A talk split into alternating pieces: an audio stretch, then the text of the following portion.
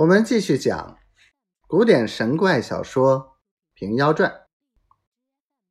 两个人收拾未完，胡员外恰好归来，见娘俩在地上扫米，便焦躁起来，道：“哪见你娘两个做作，才一两段饭米，便要作他了？”妈妈道：“我如何肯做他？叫你看，缸里、瓮里、盆里、桶里都盛得满了。”这里还有许多物子没家伙盛的嘞。员外看了吃惊道：“这米却从哪里得来？”妈妈道：“你出去了，我在隔壁吃茶，只听得女儿叫起苦来，我连忙赶将归来，看见一地都是米。”员外道：“却是作怪，这米从何而来？”妈妈道：“永儿说见一个大汉驮一袋米，挨开后门。”清下米在家里便去了。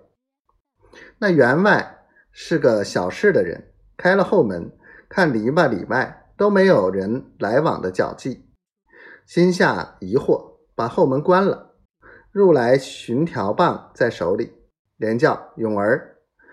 永儿见势头不好，躲在自家房里不敢出来。员外扯将过来，妈妈道：“没甚事，打孩儿做什么？”员外道。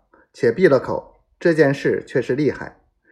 前日两贯钱来的蹊跷，今日米又来的不明，叫这妮子实对我说，我便不打他；若一句不实，我一顿打杀他。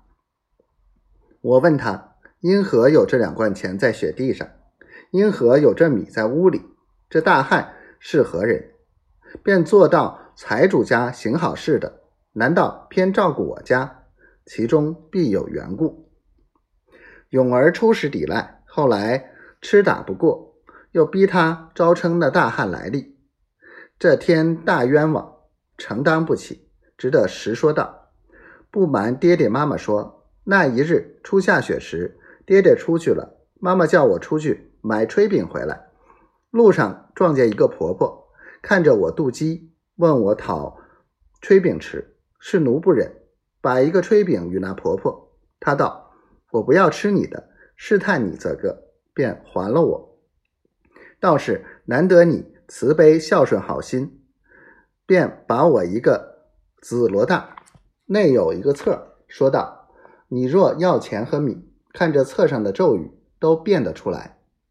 我初时不信，便一连两夜都依那册上的咒语，都变得有钱。”今日妈妈在隔壁人家去了，我把变米的法试用，果然又变得米来。